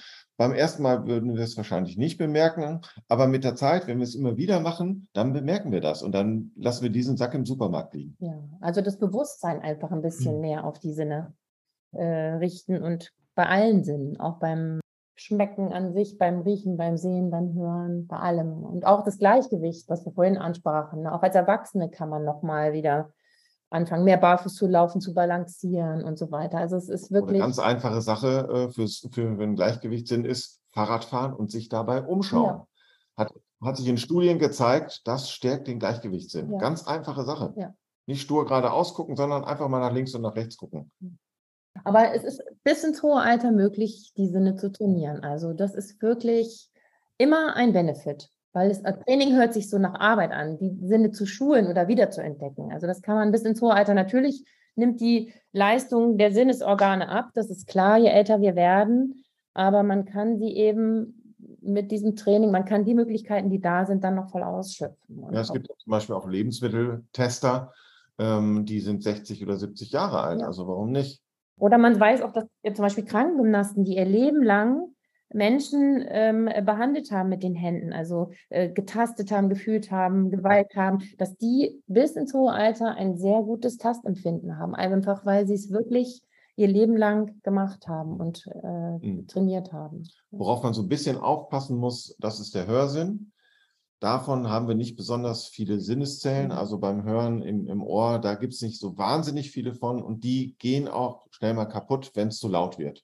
Und die kriegen wir nicht wieder. Das können wir auch nicht trainieren so richtig. Wir können natürlich das Hinhören trainieren und Identifizieren von bestimmten Geräuschen und so weiter. Das kann man trainieren. Wir sind inzwischen, vor allem meine Frau, sind äh, Vogelstimmen-Experten geworden. Ähm, aber ähm, das, was wir da verloren haben durch äh, laute Konzerte, Disco-Besuche oder ähm, was ich, äh, Knalltraumata oder so, das kommt nicht wieder. Das ist leider so. Das muss man beim Hören einfach sagen. Ja. Da muss man aufpassen, ne, dass das nicht passiert. Aber ansonsten ist das sicherlich zu trainieren. Apropos trainieren, es gibt natürlich gerade im, im Bereich des Gehörs Menschen, die das sogenannte absolute mhm. Gehör haben. Ja, wie wie wie kann man denn dem Laien auch das nahebringen? Warum gibt es das überhaupt? Warum kann man das im beim Hörsinn überhaupt Also, das fanden wir auch zum Beispiel sehr interessant, das wussten wir auch nicht. Das absolute Gehör ist ja die Möglichkeit, die Höhe eines Tons festzulegen, ohne einen Vergleichston über eine Stimmgabel zu haben. Genau, Und genau. Wissenschaftler sagen, dass wir das wahrscheinlich alle angeboren haben. Also, dass wir das alle haben, dass wir es nur nicht trainieren, nicht schulen. Und dann verlieren Genau, wir es. Und ja zum Beispiel Chinesen, die mit Mandarin als Muttersprache aufwachsen und die von klein auf schon genau zuhören müssen und äh, Tonhöhen unterscheiden müssen, weil Worte eben eine ganz unterschiedliche Bedeutung haben, je nach Tonhöhe. Und äh, die genau. haben häufiger zum Beispiel als Europäer ein absolutes Gehör. Und wenn wir das also alle trainieren würden von klein auf, hätten wahrscheinlich mehr Leute das. Und das fanden wir ganz interessant. Das wussten wir zum Beispiel nicht. Wir haben auch absolutes Gehör früher immer mit Musikalität gleichgesetzt. Aber das hat damit gar nicht unbedingt etwas zu tun. Es ist wirklich ähm, mhm. eine Fähigkeit, eben eine Tonhöhe ganz klar festzulegen, ohne Vergleichston zu haben. Und das, denke ich mal, äh, hatten wir ja vorhin schon mit den mhm. Pinguinen ein wenig. Wenn wir an der Stelle nicht unendlich gut und genau wären, äh, vor allen Dingen die Pinguine dann nicht so gut und genau wären, dann würden sie ihre Kinder mhm. ja nie finden. Äh, die müssen schon ein wahnsinniges Potenzial haben. Und wir haben das ja auch. Und ich denke mal, im Gegensatz zum Beispiel zu den Chemorezeptoren, wenn man so will, äh, auf der Zunge oder auch beim Riechen, ist das ja eine sehr definierte Wellenart, also eine mechanische Wellenart, die auf mhm. unser Ohr trifft. Und wenn man das sozusagen dann lernmäßig gut umsetzt in Bezug auf die, die Hörzellen, dann bekommen wir mathematische Mhm. Zusammenhänge. Und diese mathematischen Zusammenhänge, die sind natürlich interpretierbar. Das ist ganz anders als in der Chemie Mhm. oder sowas. Ja, da funktioniert das so nicht. Also ich, die Ihre Erklärung, so wie Sie es gesagt haben, ist mir völlig eingängig, weil das ist so viel ich weiß, wenn ich mich richtig so äh, umblicke, der einzige Sinn, den wir in der Art normieren können. Äh, den absoluten Geschmack gibt es sicherlich nicht und äh, das absolute Sehen hört schon da auf, dass ich mich mit meiner Frau streite, ob der Pullover schwarz ist genau. oder blau. Und das finde ich, kann man auch erkennen, wenn man, wenn man ihr Buch liest, dass man sich selbst Gedanken macht, so, warum ist denn das eigentlich? Warum sagt die immer, das ist blau und ich sage immer, das ist Ja, schwarz? ja. Ja. Und äh, das ist doch auch etwas, was lebenserfahrungsverbreiternd ist. Insofern finde ich das toll, was Sie, wie Sie das dann auch geschrieben haben. Es fehlt ein Sinn, den wir aber einfach nicht haben. Und das ist sehr tragisch, dass wir den nicht haben. Nämlich, wir haben keinen Zeitsinn. Es gibt kein Organ, keine Zelle, keine was auch immer, die wirklich Zeit misst. Wäre das etwas? Fehlt uns das wirklich oder was denken Sie? Also es gibt ja einen berühmten Mann, der etwas Berühmtes gesagt hat und äh, das erklärt wahrscheinlich alles. Zeit ist relativ. Und wenn Zeit relativ ist, ist sie vielleicht auch gar nicht so wichtig. Und wir reden ja jetzt auch schon eine Zeit lang, ich weiß gar nicht wie lange. Also ich habe tatsächlich das Gefühl dafür Ja. verloren. Ja, aber, aber es gibt, glaube ich, auch Kulturen, ähm, die kennen das gar nicht, äh, so ein Zeitsinn. Ja. Ne? Die, ähm, die haben keine Uhren natürlich. Ähm, und äh, die, für, die spielt das auch überhaupt gar keine Rolle, ob es spät ist, ob es früh ist oder so. Ähm, und das geht ja auch. Aber natürlich ist es in unserer Kultur, ähm, in, in unserer Gesellschaft absolut notwendig, dass wir wissen, wie spät es ist. Ähm, und da gibt es ja viele Hilfsmittel. Und das zeichnet uns Menschen ja auch aus, dass wenn wir etwas nicht so gut können oder etwas nicht haben oder so, dann äh, schaffen wir uns, dann bauen wir uns die Hilfsmittel dafür. Wir können auch nicht besonders schnell rennen.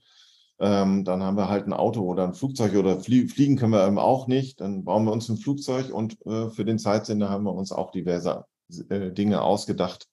Äh, inzwischen ähm, können wir uns das auch so einstellen, dass, dass wir zum Beispiel von unserer Uhr jede Stunde daran erinnert werden, dass es eine volle Stunde ist oder sowas. Ähm, also das, das geht schon ganz gut, würde ich Mhm. sagen. Mhm. Es gibt Untersuchungen, die hier bei uns in der Nähe stattgefunden haben, schon vor, weiß ich nicht, 20, 30 Jahren. In Andex kennt man vielleicht als Bierort. Ja. Jedenfalls Mhm. in den Andex, da gibt es solche Bunker. Die Bunker sind unterirdisch und wie so Bunker oftmals sind. Und die sind völlig entkoppelt von der Außenwelt, vollständig. Und dort gab es Untersuchungen, äh, ob wir nicht vielleicht doch einen Zeitsinn haben. Ähm, Und dann stellte man fest, äh, egal wer es war, der dort in diesen Bunkern saß, der hatte einen, wenn ich mich recht erinnere, einen 24, nein, nicht einen, einen 27 Eine Stunden- Stunde mehr, ein 25 25. Stunden. oder 25 Stunden. Stunden. ne? Mhm. Das heißt, irgendetwas in unserem Körper macht schon die Zeit, ja, die relative Zeit, obwohl da wieder, also nichts, was wir, wir messen könnten. Man kann natürlich Magnetfelder messen dort und gucken, ob die das vielleicht sind. Vielleicht kommen wir auch nochmal zum Magnetsinn. Aber ähm, irgendwann macht das. Das heißt, wir haben vielleicht einen Weg gefunden, äh, uns ungefähr in, im Tag zu orientieren, äh, auch wenn wir nicht dafür ein Sinnesorgan haben. Das ist vielleicht so eine andere Art von Sinn, der nicht körperlich ist, sondern eher, eher so systematisch äh, sich ergibt. Und äh, das fand ich immer ganz interessant, mich damit äh, zu, in, zu, zu beschäftigen. Ja, es gibt äh, im Körper gibt es sehr viele sogenannte zirkadiane Abläufe. Also bestimmte Hormone werden zu bestimmten Tageszeiten ausgeschüttet. Das ist auch relativ unabhängig. Also es ist schon ein bisschen abhängig von der Helligkeit, äh, die über die Augen dann gemessen wird. Ähm, aber ähm, es ist relativ unabhängig insofern, als dass da vielleicht eine Stunde oder so Unterschied ist, wenn wenn es mal kein Tageslicht gibt zum Messen. Ne? Ich peile das jetzt so, über den Daumen. Aber diese zirkadianen Rhythmen, die gibt es natürlich. Ne? Ähm, das, ist, das ist ganz klar. Ne? Und es gibt auch Chronotypen. Die Lerchen und die Eulen, die kennen vielleicht einige, die gibt es auch. Also man müsste vielleicht unseren ganzen Lebensablauf auch ein bisschen danach richten. Wer eine Lerche ist, also früh aufsteht, aber dann auch früh wieder müde ist, der müsste vielleicht auch im Arbeitsleben die Möglichkeit haben, früh zu beginnen.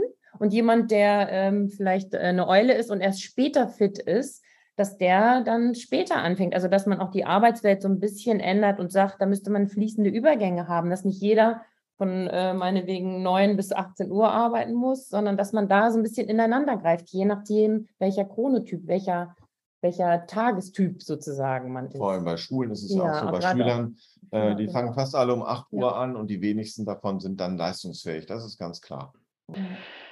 Ja, so langsam haben wir eine Menge Dinge von Ihrem Buch auch erzählt und ich habe auch viel erfahren, unsere ZuhörerInnen auch. Und äh, vielleicht kann es, können wir so langsam den letzten Fragen nähern. warum gibt es eigentlich keine künstlichen Augen, keine künstlichen Geschmacksorgane oder Ohren oder sowas in der Art? Haben Sie eine Idee, warum es gar nicht geht oder warum es noch, noch nicht geht?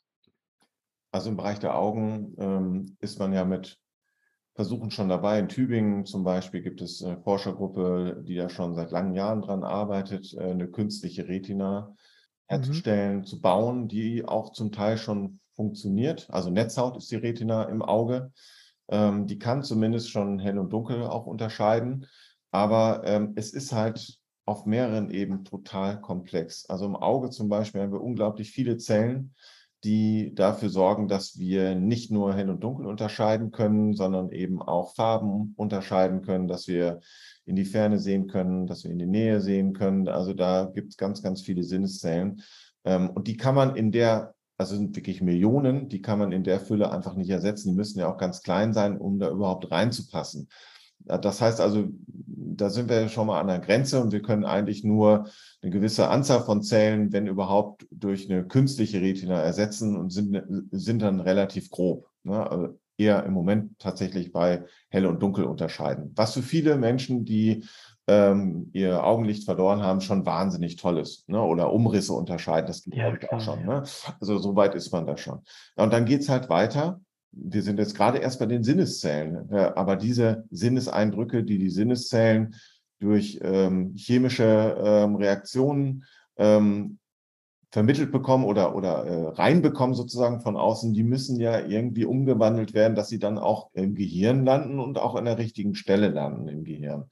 Und das mhm. ist so komplex, ähm, dass ich sagen würde, dass es zumindest noch sehr, sehr viele Jahre dauern wird, bis wir ein Auge zum Beispiel komplett ersetzen können, wenn das überhaupt jemals möglich ist. Ja, und letztlich ist es eben, ähm, was du gerade sagtest, auch so, dass ja nicht das Auge sieht, sondern das Auge nimmt die Reize aus der Umwelt auf, aber äh, die werden dann in einen elektrischen Impuls umgewandelt, der rasend schnell zum Gehirn geschickt wird. Und erst im Gehirn wird durch Verarbeitung, Vernetzung ja die Wahrnehmung des Sehens sozusagen äh, gemacht. Und es ist, eigentlich müsste man sagen, nicht das Auge sieht, sondern das Gehirn sieht. Und genauso ist es bei den anderen Sinnen auch. Und ähm, das ist, glaube ich, auch das Schwierige, das beides in Einklang zu bringen. Also das Auge an sich zu ersetzen, aber dann eben auch die Kombination mit dem Wahrnehmen im Gehirn und den ganzen Prozessen, die da ablaufen. Ich glaube, das macht es so schwierig. Äh, wie kommt es eigentlich, dass wir die Welt wahrnehmen, obwohl kein einziger Lichtstrahl in unser Gehirn kommt und kein einziger ja. Ton in unserem Gehirn ja. ist und nichts in unserem Gehirn ist einfach nur ja. Schwärze eigentlich. Und wie, wie machen eigentlich unsere Sinnesorgane das? Und das ist genau, wir haben es genau richtig beschrieben eben und auch äh, es ist wahnsinnig komplex. Und äh, eines der wirklichen Geheimnisse, die wir immer noch nicht, auch wirklich nicht verstanden haben. Wir wissen, dass es geht und letztendlich, was da für elektrische Impulse unterwegs sind und, und, und, die aber Einheitsimpulse sind, mehr oder weniger. Mhm. Ja, und trotzdem sehen wir was. Und ja, die Synästhesie, genau. Also, dass manche Menschen zum Beispiel ähm, äh, etwas hören und das zusammen mit einer Farbe wahrnehmen. Und äh, das liegt einfach daran, dass Vernetzungen im Gehirn äh, bei diesen Synästhetikern nennt man die äh, stattfinden, die bei Gesunden eben nicht sind. Also wenn wir, äh, ähm, wenn ein Gesunder einen Ton hört, dann ist das Hörzentrum aktiv. Und ähm, bei einem Synästhetiker ist, wenn er einen Ton hört und ähm, gleichzeitig eine Farbe sieht, wirklich das Hör- und das Sehzentrum aktiv. Das kann man im bildgebenden Verfahren sehen. Und da sind echte Vernetzungen entstanden die das möglich machen. Und ähm, das ist also wirklich, es gibt es auch in anderer Form, also ein Geschmack wird manchmal auch mit einer Form zusammen gesehen, also gibt es unterschiedliche Verbindungen, aber ähm, das ist eben was ganz Besonderes. Also man kann es so sagen, man hört dann etwas blau. Ja, zum Beispiel. Genau. Ne? Also um das mal so. Ein Name hat zum Beispiel, den man ja. jetzt Jan wäre zum Beispiel mit der Empfindung blau. Ja. verbunden und echt, wirklich mhm. echt verbunden mit einer wirklich echten Verbindung im Gehirn. Kann man sich irgendwie gar nicht vorstellen, wenn man nicht Synästhetiker ist. Mhm. Wir sind es nicht. Ähm, aber so wurde uns das erzählt, dass es eben so ist, ja. Also mhm. wirklich, oftmals sind es Farben, die mit bestimmten Sinneseindrücken, nicht Sehsinneseindrücken dann verbunden werden. Also es gibt wahrscheinlich im, im Gehirn äh, viele solche äh, Verbindungen und, und Übersprechungen sozusagen. Das ist wie mit so einem elektrischen Phänomen, dass ein Kabel in das andere rein sind. Wir kennen das mit Stören beim Autoradio. Wenn da kein Entstörer drin ist, dann hören wir die Zündspule. Ne? Wir hören Hier, manchmal ist das in alten Autos, war das häufiger. In neuen passiert das nicht mehr. Aber so ähnliches gibt es im Gehirn auch. Und das ist dann vielleicht genau das, was wir vielleicht tatsächlich auch selber haben, ohne es zu wissen. Weil wir kommen kommen mitunter ja auf Ideen, die eigentlich so gar nicht gehen. Und dann spin, äh, spielen vielleicht auch in unserem Gehirn Bereiche zusammen für kurze Momente vielleicht mal, die dann einfach die Tür aufmachen für etwas ganz anderes, was, worauf der Mensch nie gekommen wäre. Mhm. Ja, klar. Ja. ja. ja, es ist einfach im Gehirn, ist einfach, das Gehirn ist deswegen so gut, weil es so unglaublich gut vernetzt ist. Ja. Ich glaube, mhm. na, ne, es sind wirklich nur vier, das ist ganz enge Vernetzung. Und dadurch funktioniert das Gehirn so gut. Und dass es da aber dann auch mal so quasi Fehlzündungen kommen kann, ist ja klar. Kommen wir wirklich zu den beiden letzten Fragen, wenn es Ihnen recht ist. Wenn Sie sich einzeln, jeder einzeln für sich etwas wünschen könnten, das auf jeden Fall in Erfüllung ginge, also was sich einfach so erfüllen könnte zum Beispiel, was wäre das, Frau Schweizer? Ich glaube, ich würde jetzt bei den Sinnen wirklich bleiben. Da äh, wäre einfach mein großer Wunsch, dass die Menschen, die das Buch lesen oder die sich generell mit den Sinnen beschäftigen, so fasziniert und erfreut werden davon und wie Sie es auch gerade sagten, so diese, dieses ähm, unglaubliche ähm, sich bewusst machen und auch sehr viel rausziehen aus Dingen, die sie einfach im Alltag umsetzen. Also uns hat das so viel Freude gebracht und mhm. ja, es wäre mein Wunsch, dass viele Menschen auch die Sinne wiederentdecken und wirklich großen Spaß daran haben, so wie wir. Mhm. Schöner Wunsch. Herr Schweizer, wie sieht es bei Ihnen aus? Ich bleibe auch bei den Sinnen, aber ähm, werde dann vielleicht ganz groß, vielleicht sogar zu groß. Ähm, ich fände es toll, wenn wir uns, wenn die Menschen sich besser zuhören würden. Ich glaube, dann würde das eine oder andere nicht passieren. Dann gäbe es den einen oder anderen Konflikt nicht. Also es ist ein bisschen banal oder, nee, banal nicht, aber es ist natürlich viel zu simpel zu sagen, man hätte sich besser zuhören sollen, dann gäbe es jetzt den, den äh, Ukraine-Krieg nicht, dann hätte Russland die Ukraine nicht überfallen. Das ist viel zu simpel, ist schon klar. Aber ich glaube, ähm, wir würden uns, die, die, die, Menschheit würde, würde sich einen sehr großen Gefallen tun, wenn wir uns besser zuhören würden das ist sicherlich auch ein wichtiger Wunsch. Und das, äh, ich glaube, wir haben das, wir drei haben es einigermaßen hingekriegt mit dem Zuhören heute. Ja. Äh, aus meiner Sicht zumindest. Liebe Hörerinnen und Hörer, danke, dass Sie wieder dabei waren. In der heutigen Sendung waren Rangnild und Jan Schweizer meine Gäste. Es ging um das Buch Die Magie unserer Sinne. Es ist, wie Sie selber schreiben, kein Ratgeber, sondern ein Sinngeber. Aus meiner Sicht ist das gelungen. Machen Sie uns doch deutlich, dass ohne Sinne alles keinen Sinn macht oder andererseits jeder Sinn uns in dieser Welt überleben lässt. Dieses Buch ist unterhaltend, enorm lehrreich und macht neugierig auf Selbstbeobachtung. Es bezieht sich nicht nur auf Küssen, Essen, Musik hören und Aufrechtstehen, sondern es meint auch alle unsere bekannten und fast unbekannten Sinne. Lassen Sie Ihre Sinne das Buch dort finden, wo es zu kaufen ist. Wenn Sie es aufschlagen, lesen, darüber nachdenken und das Gleiche erleben, was ich erlebt habe, dann bedanken Sie sich bei Ihren Sinnen und den Autoren. Ich bin Uwe Kulnig vom Literaturradio Hörbahn und sage vielen Dank Ragnhild und Jan Schweizer, dass wir heute so viel über Sinne, ihr Buch ihre Freude beim Schreiben und einiges über uns selbst erfahren durften. Daher sage ich auch im Namen unserer ZuhörerInnen noch einmal, sowohl für das Buch als auch für Ihre Mitwirkung bei dieser Sendung, herzlichen Dank. Wir haben zu danken. Genau, wir bedanken uns fürs Zuhören. Ja.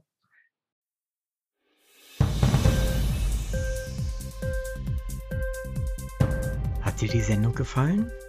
Literatur pur, ja, das sind wir. Natürlich auch als Podcast. Hier kannst du unsere Podcasts hören. Anchor, Spotify, Apple Podcast, iTunes, Google Podcasts, radio.de und viele andere mehr.